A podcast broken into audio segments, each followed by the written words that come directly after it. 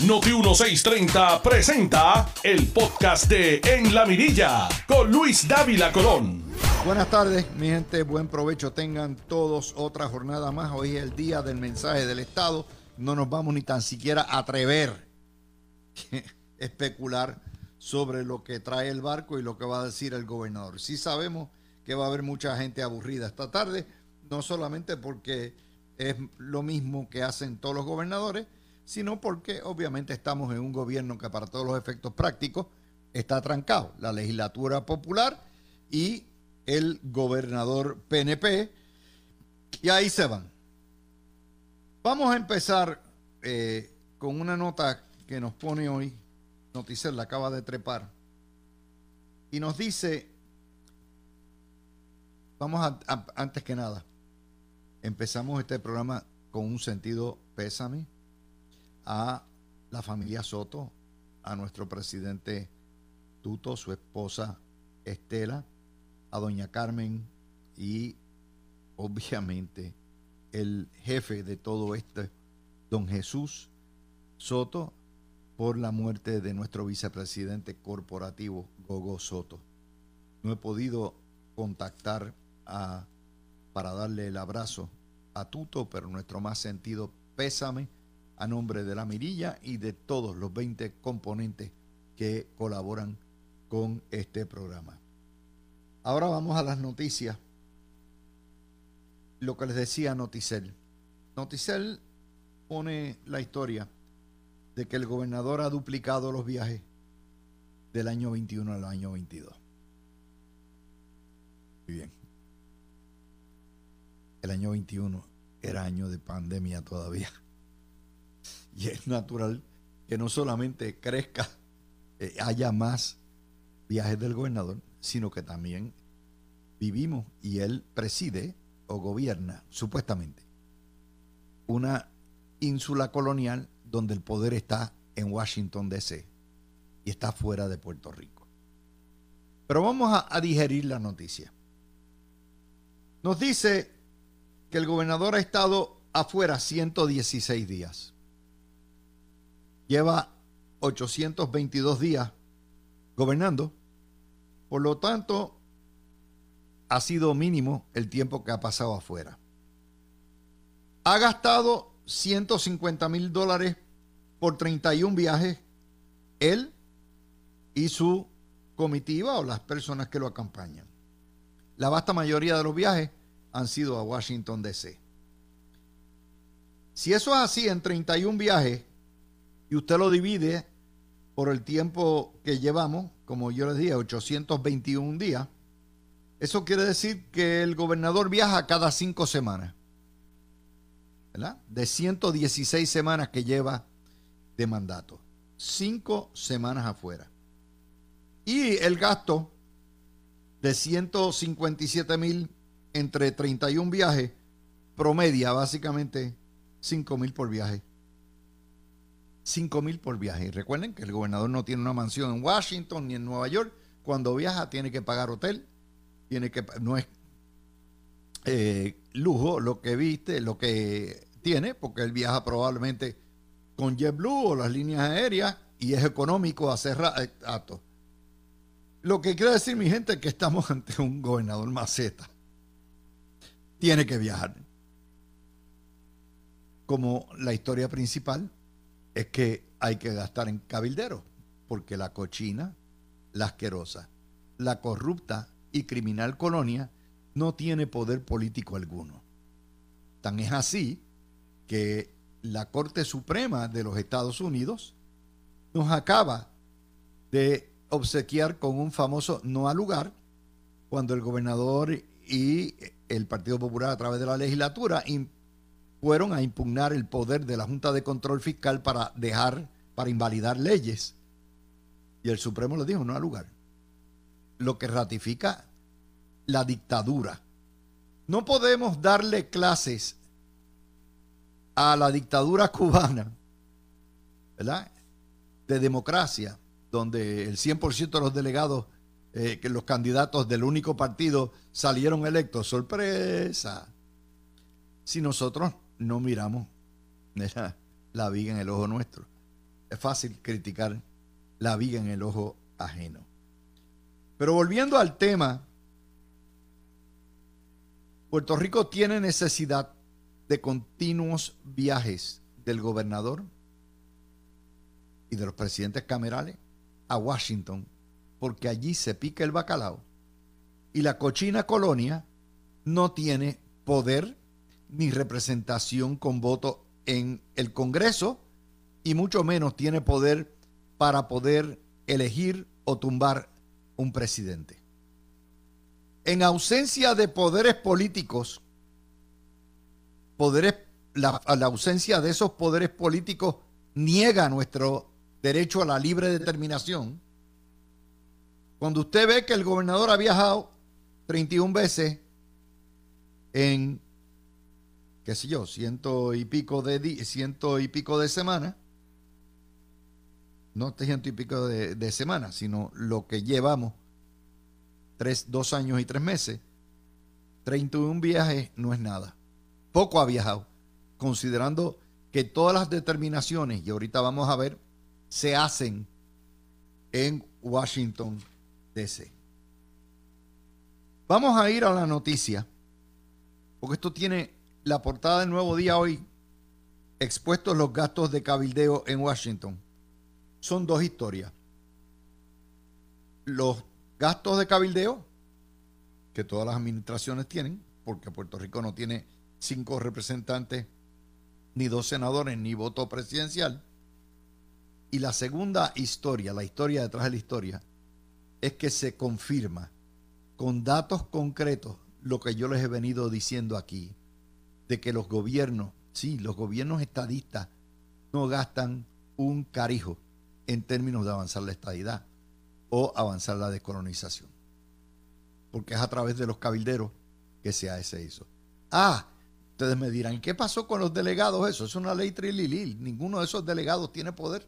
Eso es una, una folloneta del Partido Nuevo Progresista para cogernos a todos de soquete. Vamos a lo que nos dice la historia. Sobre el Congreso, hay tres contratistas esenciales de, son bufetes en, en Washington, D.C. Y ustedes dicen, ¿por qué no contratan un bufete de aquí? Pues porque los bufetes de aquí no tienen el poder que tienen allá. Tres contratistas del Ejecutivo la legislatura tiene como cuatro y la Junta de Control Fiscal también tiene otro. Millonaria la inversión del gobierno. Ok. Nos dijeron eso, millonaria. ¿Y cuánto se ha gastado en dos años? 8 millones de dólares. Por año. 16 millones. Páralo ahí. ¿Qué son 16 millones? ¿Qué son 8 millones al año? Bueno, al Comité Olímpico le dan 54 millones por ciclo electoral. De manera que el cabildeo por Puerto Rico es de 8 millones. Multiplique eso por los cuatro años, ¿verdad? Porque por cuatrienio todavía lo que le da es 32 millones. Se queda corto de 24 o 26 millones de lo que se le paga al Comité Olímpico nada más. Ese es el tipo de cosas que nadie le va a decir a ustedes. Todo tiene una perspectiva. ¿En qué se lo gastan? Eh, se lo gastan en el bufete King and Spalding, 8.6 millones, de los cuales la mayoría son honorarios de servicios legales, solamente 330 en cabildeo. De 8 millones, 330 en cabildeo. DLA Piper, que es la firma que le cancelaron el contrato porque decidió, decidieron eh, representar al banquero Bellutini, 5.5 millones, de los cuales 890 se fueron en cabildeo, lo que quiere decir que una quinta parte de lo que le pagaron fueron cabildeo, el resto es asesoría legal. Patton Boggs, 2 millones, de los cuales 800, 588 mil son cabildeos, el resto honorarios de abogados. En total, 16 millones en dos años, 8 millones por año, que es 4 millones menos de de los que se gastó Ricardo José en ese mismo periodo. Ahora, es que viene la nota. Ninguno de esos bufetes contratados para representar a Puerto Rico en el Congreso y en las agencias federales y en los tribunales, ni uno solo reportó tener que trabajar en el estatus y a favor de la estadidad. Mientras que en la Cámara y el Senado se han gastado dos millones de dólares en sus cabilderos con el único propósito de detener la estadidad, el gobierno PNP ha gastado cero. Y ustedes me dicen, ¿y los delegados? Sí, los delegados es un millón de pesos. Pero vamos a ponerlo en perspectiva. Un millón de pesos comparado por año a 8 millones. Pero además, ¿qué poder tienen los delegados? Ninguno. Ninguno. Esa ley es chueca, esa ley es un engaño, precisamente para poder tranquilizar a los que somos estadistas, diciendo, sí, mira, hice una ley, qué chévere, aquí tienes delegados que tienen fulinga de poder. Cuestión de que nos tranquilicemos. Tranquilo, Bobby, aquí está la chupeta. Toma el bobo, bebé. Bebé, toma el bobo. Ni un solo centavo. Dice el gobernador que él, sí, que él ha dado instrucciones de ¿verdad? tarea, pero cuando usted busca el desglose de la factura, conforme a lo que nos dice José Delgado, el trabajo que esa gente ha hecho, que como les digo, prácticamente más del 80% es asesoría legal y representación legal y no cabildeo, se ha ido en administrar o buscar un acomodo mejor para la cochina colonia. ¿En qué se fueron? Paridad en SSI, paridad en Medicaid, el, programa de alimentos SNAP, vistas especiales, eh, visas especiales para traer trabajadores, enmiendas a la ley promesa, cosas de las APPs, eh, posible enmienda al Código de Rentas Internas para nuevamente suplementar lo que es el paraíso fiscal. Se ha ido en trabajo para acueducto, también en crédito por el trabajo, en asesoría a FAF, en controlar gastos. En eso es que se ha ido.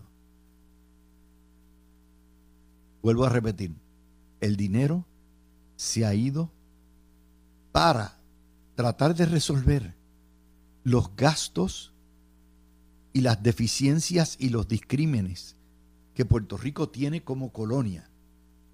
Y sin embargo, para avanzar los mandatos de tres plebiscitos, que son mandatos precisamente para cambiar el estatus colonial que produce todo ese tipo de cosas, ni un centavo. Not one goddamn cent. Es una realidad que choca contra lo que son los mejores deseos y la ideología de aquellos que son estadistas. Mientras por un lado le dan lengua al estatus y a la estadidad, estadidad, all right, qué sé yo ni qué no gastan un centavo. Sin embargo, la legislatura, que no tiene un presupuesto consolidado de 23 o 24 mil millones de dólares, con una porquería de presupuesto de 90 millones, saca 2 millones de dólares para contratar a sus panas, a Charlie Black, a Paul este, Wills, a Prime Policy, a Paul Weiss, digo, Prime Policy, a Fulcrum, a Tatiana Mata, y sabrá Dios a cuáles más con el único propósito de detener la estadidad. Lo siento, esa es la historia. Esa es la historia. Y cuando usted empata esa historia, que son las primeras seis páginas del nuevo día, y la empata con la que da Noticel de los viajes del gobernador, usted se va a dar cuenta también que la vasta mayoría de esos viajes, casi todos esos viajes, fueron para atender asuntos de la administración colonial y la gerencia colonial y no para asuntos ideológicos. ¡Qué bueno es Elena! Esa es la realidad. Y yo no les voy a decir a ustedes si eso está bien o mal. Usted, elector estadista, los que de verdad son estadistas, los que fueron a votar en el 12, en el 17 y en el 20 y ganaron tres plebiscitos, y a razón de eso le nombran unos delegados, Trilili, de un partido que dice ser estadista y que cuando llega la hora de los tomates en la elección recurre a hablar nada más que del estatus.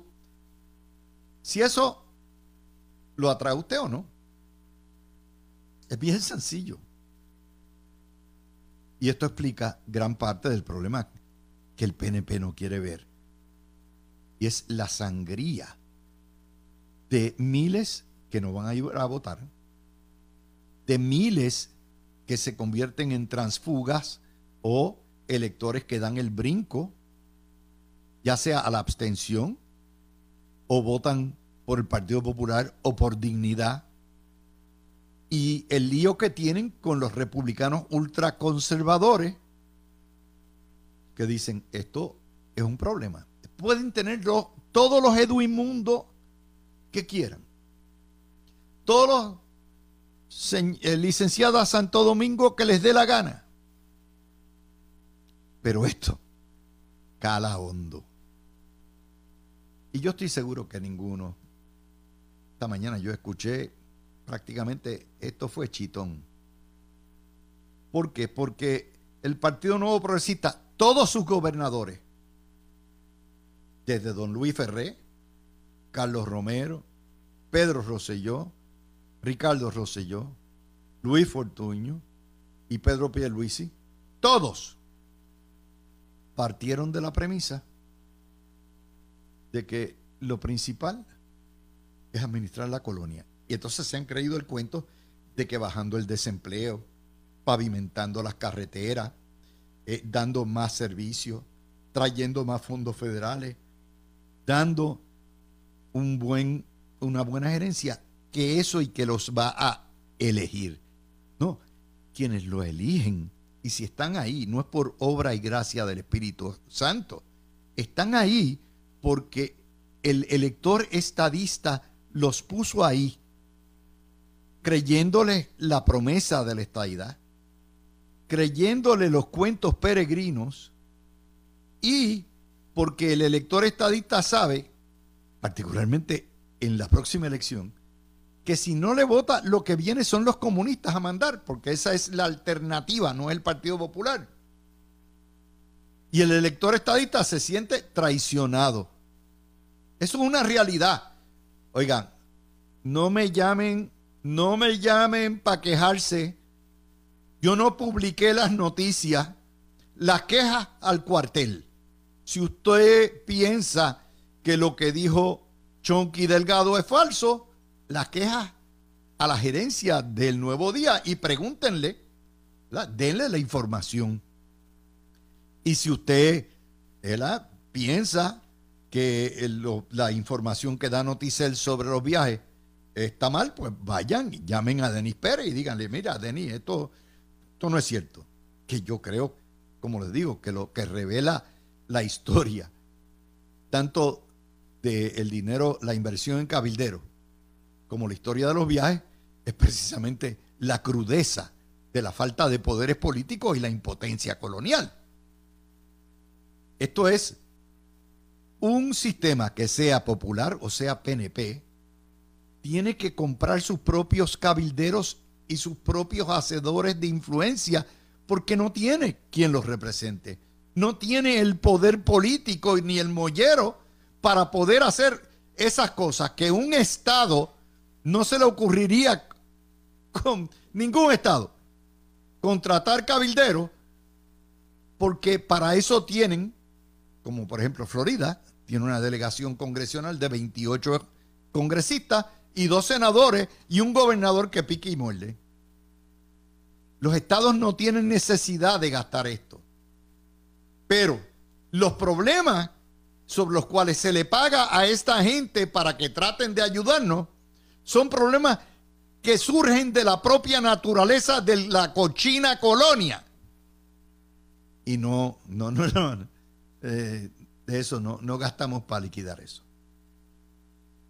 Vuelvo a repetir, una de las noticias de hoy es que la Corte Suprema de los Estados Unidos declaró no al lugar la petición del gobierno de Puerto Rico, todo unido, populares con PNP, Cámara, Senado y el Ejecutivo, donde le fueron a impugnar los poderes de la Junta de Control Fiscal para derogar, para dejar sin efecto las leyes. Y el Supremo contestó, no al lugar, por lo tanto lo refrendó.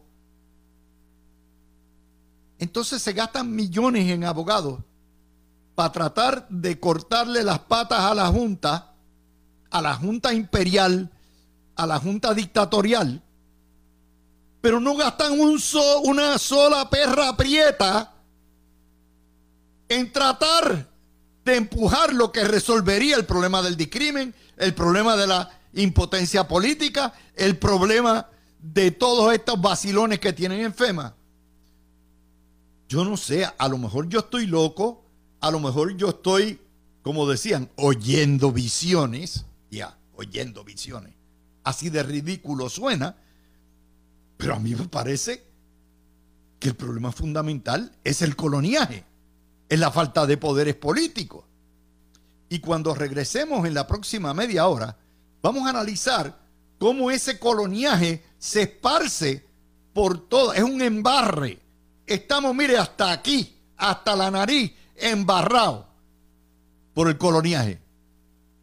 Y ni un centavo, mi gente. Yo les he dicho a ustedes, que la lucha de la estadidad toma no menos de 100 millones de dólares por año. Por año. Y el movimiento, entonces después dice, ay, no, no prospera esto. Pues sí, carijo, no has gastado un chavo. No has gastado un chavo. Y entonces tenemos, le pasan factura. Y que si la delegación no hace nada. Y que si Jennifer González no hace nada, bastante hace. Tienen que ir a pedir, a rogar. Y hoy, esta noche, veremos al gobernador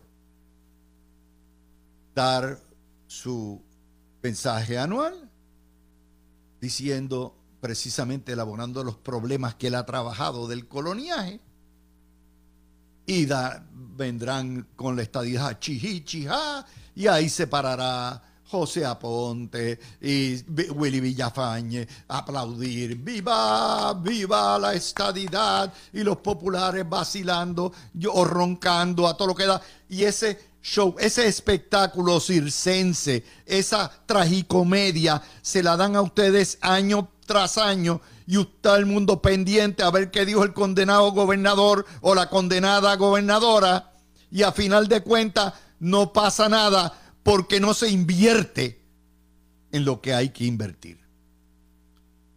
Los populares están claros, le pagan a Tatiana Mata, a Charlie Black, a Mr. Wise, a Fulcrum, a quien sea, a la madre de los tomates, lo que, lo que se requiera. Y por cierto, por cierto, esos dos millones de dólares vienen de un presupuesto consolidado que tiene la legislatura de 90 millones. Esa es la tragedia de Puerto Rico. Cuando regrese, voy a cerrar este video. Venimos a trabajar el resto de las noticias. Tú escuchas el podcast de En la Mirilla con Luis Dávila Colón por Noti 1630. De regreso con ustedes, mi gente. 12 y 36 minutos. Aquí les tomamos el pulso a estas noticias porque yo no vengo aquí a opinar, yo vengo a informarles la noticia explicársela y usted toma las, providencias que estime pertinentes con la información que le damos. Vamos a ver ahora cuál es el resultado de, vivir en la, las condiciones infrahumanas que vive Puerto Rico. Y sí, más de la mitad de Puerto Rico es pobre. Está en las portadas de hoy. El vocero. Portada. Reclama acción el sector de la salud. Piden al gobierno, fíjense que siempre es el gobierno que lo eh, resuelve todo. Esa es la mentalidad socialista que nos ha traído a la quiebra. Piden al gobierno atender la crisis salubrista ante la reducción de centros y el cierre de programas centralizados de medicina. Estamos a la baja. El vocero, página 6. En jaque los profesionales de la salud. Van a la legislatura que no tiene poder alguno, según promesa, y el Supremo bendiciéndolo. A ver cómo la legislatura o el gobierno de Puerto Rico, que tampoco tiene poder sobre la bolsa, puede lograr que haya más centros para educar a nuestros médicos especialistas. De hecho, estamos llegando a otro punto peor. Cada vez son menos los estudiantes de medicina, a pesar de que hoy hay cuatro escuelas de medicina cuando hace 30 años lo que habían era apenas dos a lo, a lo sumo. Pero se han descontinuado los programas de especialidades. Puerto Rico, con cuatro escuelas de medicina, ahora resulta que no hay estudiantes.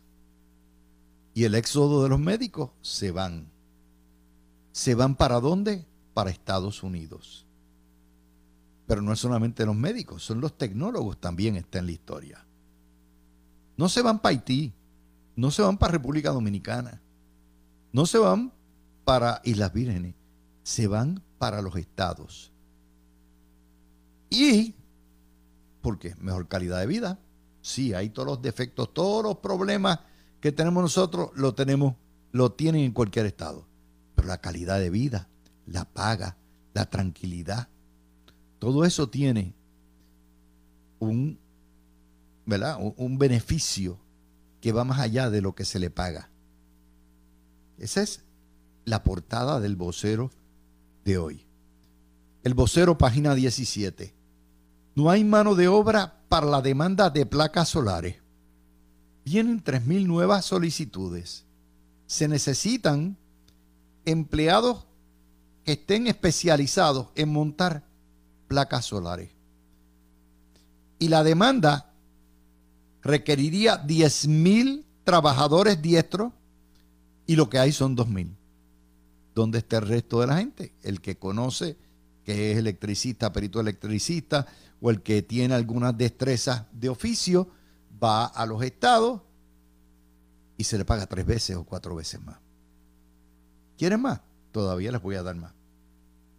Todavía les voy a dar más. Primera hora, página 8. Agrava el éxodo de odontólogos y dentistas. Y además hay escasez de asistentes dentales. ¿Para dónde se van? Para los estados, los que no se han retirado. Pero oigan la situación. Puerto Rico tiene un presente y un futuro mellao. Sí, Mellao. ¿Sabe cuántos dentistas hay en nuestra isla? 800. Para una población de 3.2 millones que necesita por lo menos dos veces al año ir a un dentista. Esos 800 dentistas, ¿verdad? De 10 que se gradúan, de 40 que se graduaron el año pasado, solo quedaron 5. Los otros 35 volaron a los estados. Pero vamos a los números de nuevo. Te dice, ah, pero los viejos son, eh, son mellados. no. Los viejos tenemos dientes. Mira la cajeta. ¿Vieron? 800 médicos entre 3.2 millones de habitantes. Son prácticamente 4 mil pacientes por dentista. 4 mil pacientes por dentista. Y se supone que en las reglas de la buena salud, usted visite su dentista dos veces al año. Esa es la situación. La misma situación de los especialistas. Pero no es solamente ellos los que se están yendo. Se están yendo los policías, se están yendo los maestros, se están yendo todo el que coge un retiro, la chilla para los estados. Esa es otra nota más que está ahí. ¿Y en qué nos preocupamos?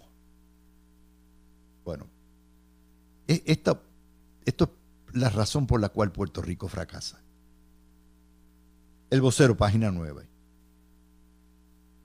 El doctor Vargas Vidó, uno de los mejores socialistas que hay en la legislatura, se opuso a una ley bipartita, por lo menos, que integra a las operaciones de socorro del gobierno cuando ocurren emergencias por desastres naturales y que integra a las iglesias y a las organizaciones sin fines de lucro. Esa APP, vamos a llamarla así, ocurre, se da en prácticamente todos los estados y se da también a nivel nacional con lo que es Homeland Security. En Florida, por ejemplo, cuando pasó el huracán, usted veía a las iglesias colaborando estrechamente con los condados, con las ciudades, con el Estado, para socorrer, porque, porque no hay tanto oficial. De hecho, el gobernador de Florida está haciendo un departamento especial, una guardia civil que se va a encargar, que él va a activar, tiene, está pidiendo 100 millones, para activarla cuando pase un huracán o haya un desastre natural y pueda hacer el trabajo el tiempo que se requiera. Los demócratas le han caído encima eh, porque es una milicia, no es, no es ninguna milicia. Es como si en Puerto Rico hubiese chavos para votar, ¿verdad? Y para usar a todo lo que da, y le diéramos a EMET 100 millones para que contrate un ejército, no un ejército militar, sino un ejército de personas socorristas y se reclutan de las iglesias, se reclutan de los centros. Bueno, pues Vargas Vidó se opone a esto. Es un proyecto, por cierto, que está defendiendo Keren Riquelme eh, y eh, radicado por, el, eh, por Cheito Rivera y tiene simpatías en los dos lados. Y dice Vargas Vidó que cómo van a meter a la iglesia en esto, que, esto, que Dios no tiene nada que ver con los desastres. Esos son los comunistas. Y viene, hay que avergonzarse porque Vargas Vidó vivió mientras no era político precisamente en una de esas organizaciones caritativas. Él vivía de eso. Y era excelente lo que hacía en las comunidades, con los deambulantes, con los drogadictos. Pero ahora él no quiere. Ah, porque no podemos tener la iglesia en el gobierno. Pues eso no es catecismo. Y ese ha sido parte del problema que la izquierda ha ido sembrando en el secularismo ridículo que tenemos. Sí, debe haber separación de iglesia y Estado. Sí, yo creo que no debemos tener una religión oficial. Sí, los valores no deben, los valores no deben imponerse a la trágala. Sí, pero las iglesias son parte de nuestra sociedad civil. Las iglesias hacen una función social que el gobierno no puede hacer ni tiene los fondos para hacer. Las iglesias son importantes, la fe es importante, las organizaciones sin fines de lucro son importantes porque se nutren de voluntarios. Y querer excluirlas de, una, de situaciones extraordinarias, como cuando nos pasa un huracán por arriba o hay un terremoto o lo que fuera, es mezquino y es realmente politiquero. Yo, como les digo, ustedes lo saben, yo les he dicho al pan pan y al vino vino. Pero en esta está mal. Y eso es parte, eso es lo que estamos preocupados. Eso es una alta prioridad para la izquierda. Es una cosa horrible. Ahora vamos para la derecha. El caso contra Raúl Maldonado del FEI. Acusan a un CPA, a un tipo que sabe de números y contribuciones, de evasión contributiva. Este caso viene de aquella vendetta, de la vendetta, ya ustedes saben. Y se le imputa que durante tres años dejó de reportar 170 mil billetes y que esas son violaciones éticas y tres perjurios. Y el caso está por ahí al carete. Yo les dije a ustedes desde el principio que el caso contra Raúl Maldonado no tenía pies ni cabeza como las acusaciones de Raúl Maldonado contra el gobierno de Ricardo José tampoco tenían pie ni cabeza. Pero estamos destacando nuestros recursos investigativos para esto, cuando esto debe ser un caso civil. Mira, Raúl, te tomaste estas deducciones o no reportaste esto, vamos a transar, dime cuánto eh, esto es lo que hay, págame esto, te doy un plan de pago y para afuera comensales. Estamos ahí, ese es el coloniaje. Ese es el coloniaje. Pero no termina eso ahí. ¿Cuál es el chisme del día? Que Jennifer González no irá al mensaje de Estado. ¡Wow! ¡Wow! Señoras y señores, si el gobernador no pudiera ir, tampoco iba a oír su propio mensaje porque él sabe que tú una charada. Pero no vengan a hacer de tripa. Ah, no, no, porque si la comisionada no fue. Pues, la comisionada está haciendo su trabajo en Washington, como el gobernador lo está haciendo en Puerto Rico. Y si se van a encontrar, que se encuentren en las primarias y a Dios que reparta suerte. Pero eso es porque estamos en el chisme beauty. Puerto Rico debe ser un beauty parlor, un salón de belleza, porque aquí hay más chismes por silla cuadrada que lo que hay en un beauty parlor. Ah, lo otro que tocan. Ah, que si Rodríguez bebe, sale o no sale con mercadería. ¿A quién diablo le importa? No sean metiche. Esa es la vida privada y personal de dos solteros y quieren a quien quieren y hacen lo que les da la gana. No se metan en eso. Ah, pero eso está bien, está bueno que la comáis vacile y todo lo que es eso, porque hay algún grado, ¿verdad? Estos religiosos se meten en la vida de todo el mundo y no puedes abortar y no puedes hacer esto y lo otro. Pero cuando le llega la hora de los tomates, no, no, no, no, no, no, no, no, no, no, piden el espacio. Esa es la hipocresía. Pero no se metan, ¿a quién diablos le importa? Ah, pero esa es la preocupación nacional número uno que si Rodríguez bebe, que si no Rodríguez bebe. Vamos. Crezcan un poquito, maduren, dejen el vacilón. Esas son las historias que tenemos hoy, ¿verdad? Como vamos a tener ya mismito en el estudio nuestro bufete constituido de los de los martes en la corte federal se está corriendo un caso que pique y se extiende. Es el asesinato del banquero de Doral, Maurice Spagnolotti, donde la fiscalía sostiene que, hay un, que hubo una conspiración para asesinarlo por parte de un alegado bichote que tenía una compañía fantasma que trabajaba para el Doral Bank en un mantenimiento y que por ahí lavaban a todo lo que da y cuando Spagnoletti le quitó el contrato, lo mandaron a matar. La defensa, en este caso, Leo Aldrich, que es tremendo abogado, Dice que esto, no, que son, ese es el mayordomo que nos mandó, son allí los que eran gerentes y los que estaban, que, que lo mandaron a matar porque había descubierto Chanchu. Este caso, nuevamente, si eso hubiera pasado, los federales se hubieran llevado en volanda a los oficiales. Vamos a empezar.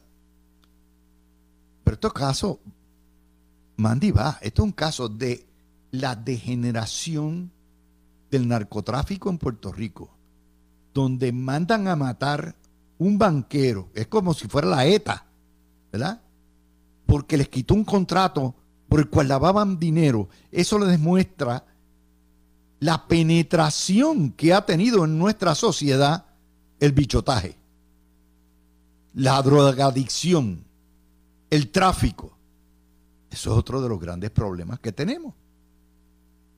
Eso es un caso que se las trae.